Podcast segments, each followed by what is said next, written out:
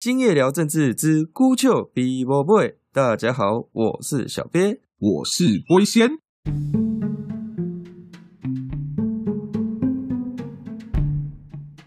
龟仙呐，最近最大的议题，总统陈时中部长出来谈了，美猪这次呢允许瘦肉精在十 ppm 的浓度之下能够进来。当时这个蔡总统、这个苏院长都在不同的时间点来反对这个美牛美猪的进口。一方面说啊，这个瘦肉精啊，不知道会毒害我们的下一代啊；一方面说啊，我们猪农在这个美国进口猪肉的打压下会生存不下去。政府跑出来说啊，美猪啊进来一公斤七十八块啊，而台湾的猪肉差不多在七十到八十之间，一公斤七十块八十块之间。哦，我们不会有问题啊，我们也很有竞争力啊，而且我们台湾猪很好吃啊。哦，美国的那个猪肉冷冻猪肉味道太重了，这样子。但是说实在啊，我对这个养猪也算初步有了解了。猪哈的成本百分之八十就是在它的饲料上，而饲料呢，大部分就是玉米。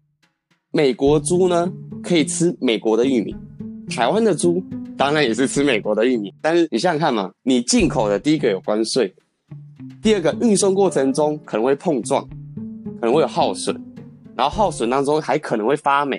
啊，发霉猪如果生病的话，它就要吃更多饲料，那成本不就增加了吗？台湾呢有一些猪的传染病，一般猪瘟俗称四批，有四种传染病这样子。这四批呢，让台湾母猪的这个生产力下降啊，生病，然后又要它吃更多饲料啊，成本又增加了。最后一个原因呢，就是育种。美国在育种上呢，比较重视猪的这个产量，一只母猪可以生比较多小猪。那台湾比较重视长肉的量，一整个换算下来呢，美国的猪的生产成本大概是台湾的一半不到。啊，所以养猪协会就痛批啊啊！大家都知道美国猪就是比较便宜啊，所以台湾猪蛋会受到影响啊。你让美国猪进来，我们市价那么好，还要怎么跟美国猪竞争？那你还说台湾猪哦价钱没有比美国猪高多少啊？算出来就是一半啊，行内也都知道啊，你政府是在骗外行吗？我跟你讲啊，其实那些政府官员哦也是很辛苦的。进口美牛美猪其实根本就不是什么好事情啦，我们摸着良心讲，也不用自己骗自己啊。可是为什么那些官员拼了命的？被大家骂，被大家羞辱，他还是硬要说这是好事情，你知道为什么吗？对啊，大家都在问啊，到底交换到了什么东西啊？问题就在于我们看这个事情，我们都太见树不见林，就是我们只盯着这个议题，可是我们没有去看到它背后的整个的架构。真正重要的是架构，是脉络。你知道什么是脉络吗？呃，跟陈时中说的国际地位差不多吗？你觉得是台湾需要美国，还是美国需要台湾？当然是台湾需要美国啊，所以我们才会那么开心，川普当选啊。对啊，所以说今天我们其实心里也都很清楚，是台湾需要美国。今天台湾需要美国，而且台湾需要美国是未来美国的士兵、美国人可能要为了帮台湾。打仗去抛头颅洒热血去卖命，结果现在美国叫我们买个美牛美猪，虽然我们很清楚这不是什么好东西，可是我们真的有那个地位跟那个本钱去跟美国在这个小事情上面讨价还价吗？哎，但是当时马英九时代天下太平，美中正好，然后当时美国奥巴马他也是来进美猪美牛，当时美军也没有为台湾抛头颅洒热血啦，所以那个时候反对美猪美牛，不是因为美猪美牛那个时候不好，现在好。而是因为那个时候，我们如果开放了美猪美牛，我们也换不到美国来帮我们抛头颅洒热血啊。那今天我们开放美猪美牛，可以换得到美国抛头颅洒热血，这才是我们为什么要开放美猪美牛真正的理由嘛。那当然，美猪美牛不是什么好东西，你知道，我知道，独眼龙也知道。可是说真的，我们能做的就是进来之后少吃少买，尽量不要去碰它。大家心照不宣，心知肚明就好。可是实际上，我们就是需要美国啊！而且你看看台湾过去两次也都是因为美国才没有亡掉。当初韩战是因为美国的第七舰队，当初两岸飞弹危机还是美国的第七舰队。还有台湾现在的高科技产业，台积电也是德州仪器愿意让张忠谋带着技术来台湾。我们也不能说美国对我们不好，相对来说，我们作为小弟，当然也要回馈老大哥一点东西。所以说，美猪美牛这件事情本身对台湾不是什么有利的事情，可是我们自己心里要有数。今天。我们重视的是整个跟美国的关系，而美猪美牛只是这其中的一个小事情而已的。如果你真的那么在意我们在美国人面前的关系，那上一次的卫生部长阿萨尔来台学习防疫，很多人，包括这个在美的台湾人啊，他们也在想说啊，这个阿萨尔。啊。他本身呢，在美国就不是那么受欢迎。一方面也是因为他防疫真的是做不太好了，也是因为防疫做不好才要来防疫做最好的台湾来学习。而这阿萨尔呢，他又是药商的这个游说团体出身的。那你也知道，在美国人眼里啊，这个药商啊，哦，就是资本主义当中最可恶的一个成员了，把大家的命啊拿来卖钱。很多台湾人就会担心说啊，那这个阿萨尔来台湾。在美国不得民心，他来台湾跟台湾友好，会不会给美国民众带来负面的印象呢？然后再说，对台湾人来说，哎，阿萨来台湾不需要隔离十四天，哇，那很多人就会觉得说，那这个面子也未免做太大了吧？那台湾还有国格吗？好，你问了两个题目，我先回答你后面一个问题。你说阿萨来台湾，我们面子做很大，我们面子做多大？也不过就是没有给他隔离十四天嘛。你知道当年美国总统艾森豪在蒋介石的时代来台湾访问，愿意派兵一起协防台湾。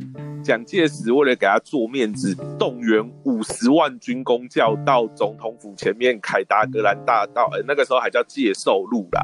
那个时候给他排的满满满满满，全台湾那个时候也才一千多万人而已。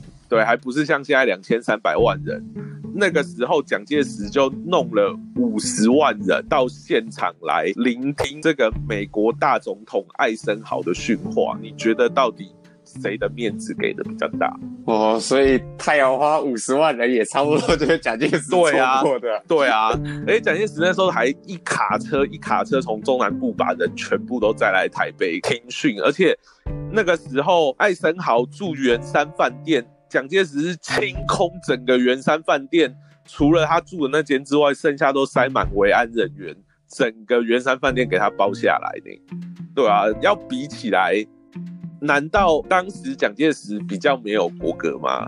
好啦，我觉得可能有人觉得他比较没有国格啦。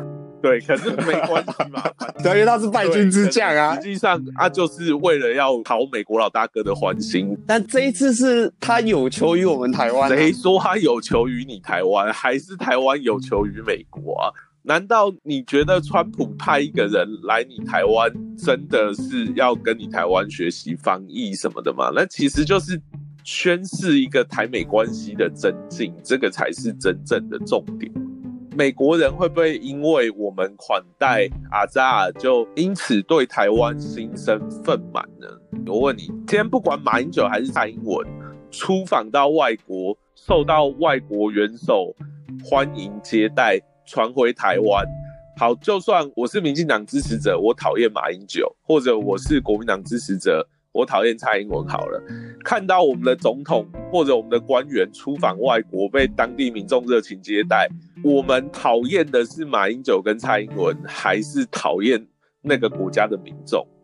很明显嘛，我们不会讨厌那个国家的民众啊，因为我们知道那个国家的民众尊敬的是我们的官员，是我们的国家。啊，美国人也一样啊，看到你台湾人尊敬阿萨尔。他当然也知道你台湾人根本不知道阿扎尔是什么东西呀，他知道的是你台湾人尊敬他美国的官员，是他美国有面子，不是阿扎尔有面子。这个事情你去问那些菜市场的婆婆妈妈，人人都懂的这个道理啊。一样嘛，我们的官员去出访国外。我们也不会因为我们讨厌国民党，国民党的官员出访国外受到热烈接待，我们就讨厌那一国。我们也不会因为我们讨厌民进党，民进党的官员出国受到中南美洲热烈接待，我就去抵制中南美洲的国家。没有人会这么愚蠢啊！因为我们都知道他们是代表台湾出去的啊。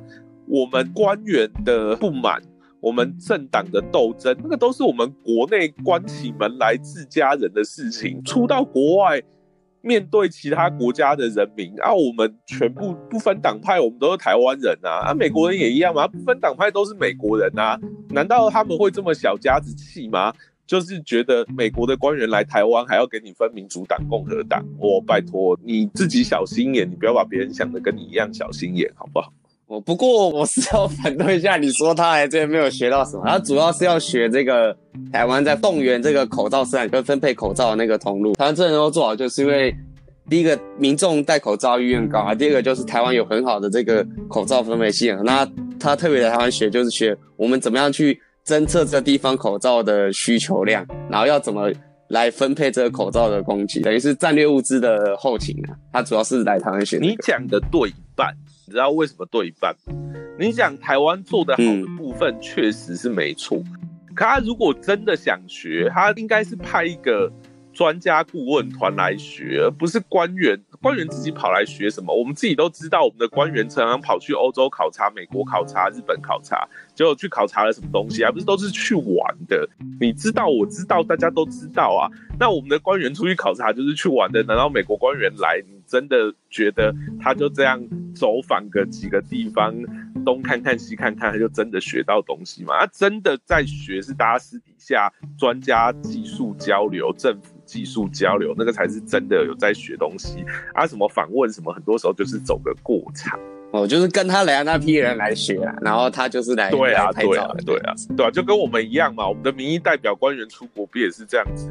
台湾跟美国的关系其实。也是爱恨情仇啦。大部分你看媒体的论述，大部分哦，哎，没有没有少数的特殊的媒体这样子，就基本上不分蓝绿的，都是说台湾是要站在美国的阵营，蓝绿都这样讲。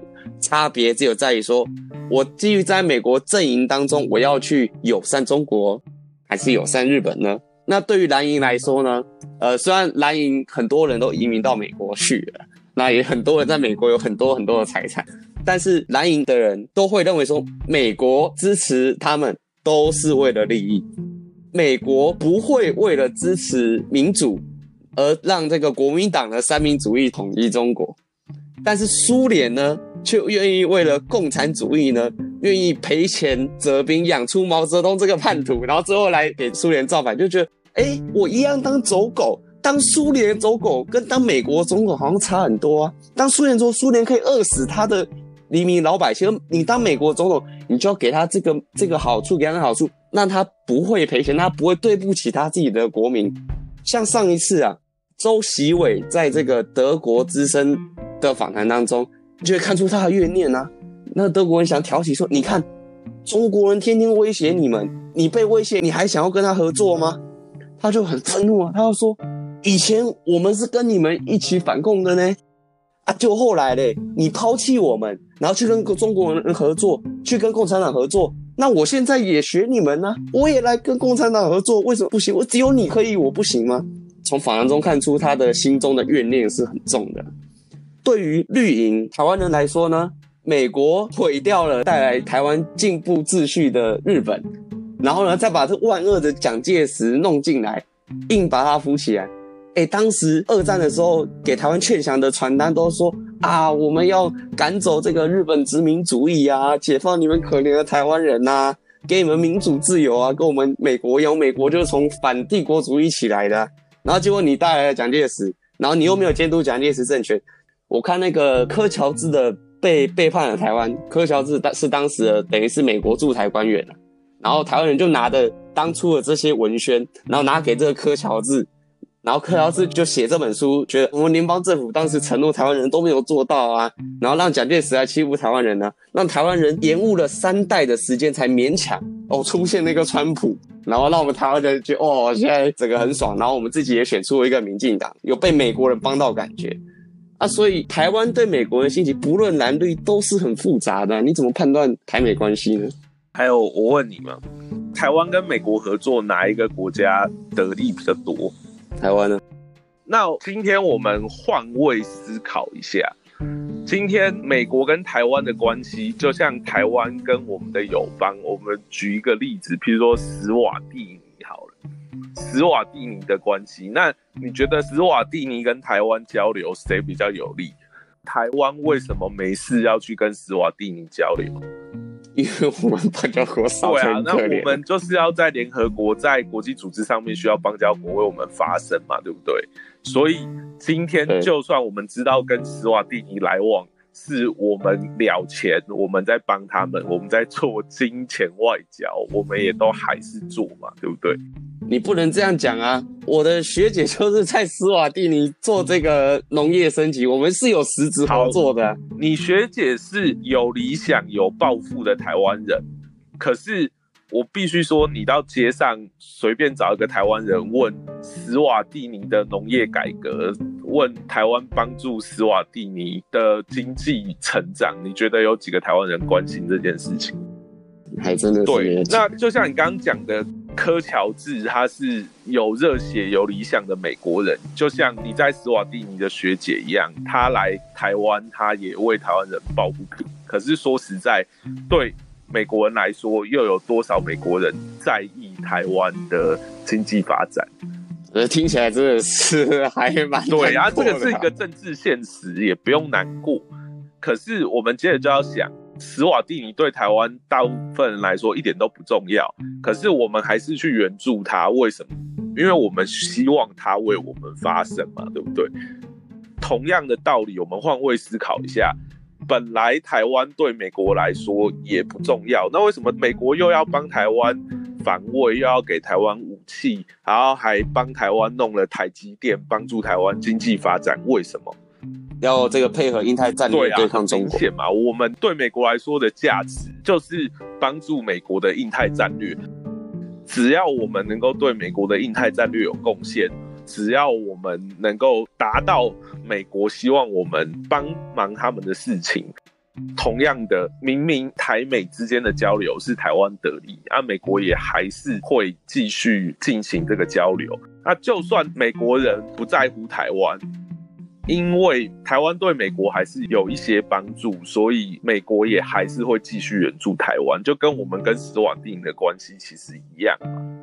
所以像刚刚讲的那些，不管蓝营也好，绿营也好，他们的思维有一个盲点，就是他们还把自己当成是一个可以跟美国、跟中国。跟俄罗斯平起平坐的联合国五大常任理事国之一，还是二战四大巨头？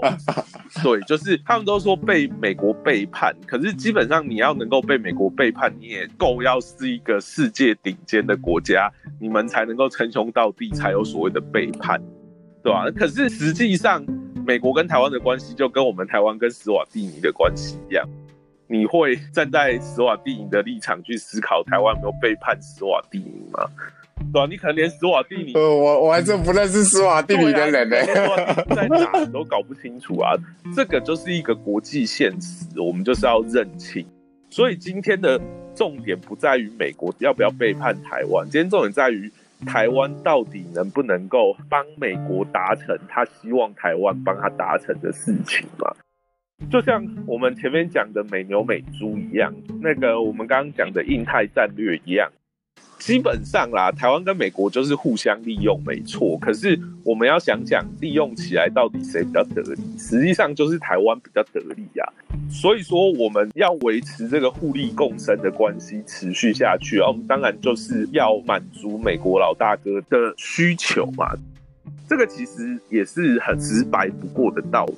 虽然有的人可能觉得哦，这样好像很悲哀哦，很怎么样哦，可是国际现实就是这个样子啊。就像当年克林顿的时代，希望巴勒斯坦跟以色列来和谈，以色列一开始也是千百个不愿意，可是美国老大哥压他，他也只好乖乖从命。然后这个时候反而是巴勒斯坦不服气，他觉得哦，我是正义的一方。国为什么要跟以色列坐下来谈判呢？明明就是以色列那当然不服气啊，因为他要巴勒斯坦缴械、啊，他只让巴勒斯坦有教育自治权而已。，当时以巴和谈是让巴勒斯坦有那个真正的占领区，有自己的政府组织。哦，是现在被川普取对，消了。我讲的是克林顿的时代，是一九九零哦年代。那个时候，美国原本是要给巴勒斯坦比较平等的待遇，让他去跟以色列和谈。可是，就是巴勒斯坦人把自己看得太高，他觉得要以色列全面让步，他认为他是全对的，所以最后惹得美国一个不爽，放弃巴勒斯坦。现在就像你讲的，川普只让巴勒斯坦有教育权，其他通通都收回去。你以色列爱怎么殖民巴勒斯坦就怎么殖民巴勒斯坦，那现在巴勒斯坦人还能怎么办？但是你想想看嘛，就像我刚刚举的这个苏联的例子，中共为了搞连野的排查，他后面那些嗷嗷待哺的这个企业家，他可以血浓于水，把他的人民全部送去血汗工厂，然后把这些钱拿来收买国民党。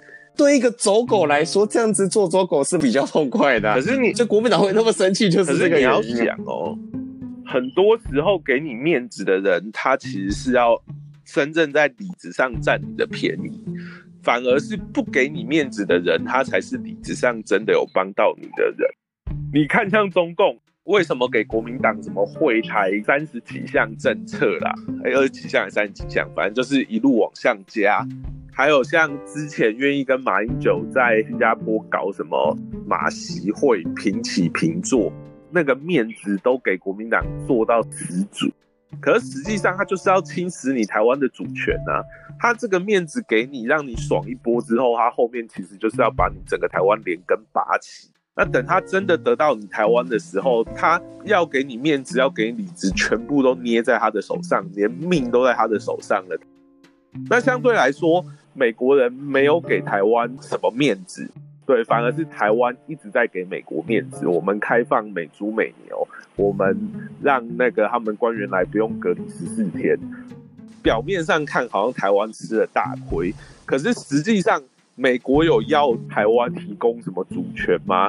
有要台湾一举一动都要听从美国的指挥？美国会像中共一样，中共占领香港那样子打你的民众、抓你的民众，把你的小孩用国安法关押起来吗？不会嘛？那就是因为美国对你根本就没有这方面的需求。反而是你台湾在跟美国的交流里面占到了很多的便宜。那对美国人来说，他顶多就是要你多给他一些面子，让他好回去跟他的选民有一个交代啊，对吧、难道你连这个面子你都不愿意做给美国吗？你里子也拿了，面子还不愿意给美国？哇，你真的当你自己是第二次世界大战最大的战胜国，还是你是什么？联合国无敌理事国，那个连美国都要听你的，有这回事？常任理事国、有否决权这。已经不是常任理事国，你比常任理事国还大了，你知道吗？对啊，对啊，外交不是这样子做的啊、当然啦，我们如果从细部的议题来看，当然美猪美牛啊，还有像那个官员来访啊，在台湾表面上好像是吃了一些亏，这个真是真的也有吃到亏，没有错。可是如果我们放在一个更大的格局、更大的脉络来看，那实际上台湾还是占便宜啊，这其实就是我们讲的吃亏就是占便宜嘛。哦，那就看之后 BTA 会怎么签啊，大家都还对啊。说明 BTA、FTA 什么 TA 的全部签给你，而且现在 F 十六的维修基地已经来台湾嘞。以后不止美国，还包括日本、韩国、亚洲各国有买 F 十六的国家，印度也有买。他们到时候 F 十六要坏掉要修，都是你台湾接单，台湾赚钱。这等于是把下一个台积电又弄在台湾，难道美国还对台湾不够好吗？哎、股民们要注意啊，对啊，以后飞机、航太相关产业要发大财啊这！才叫发大财，好不好？什么太平岛挖石油、哦？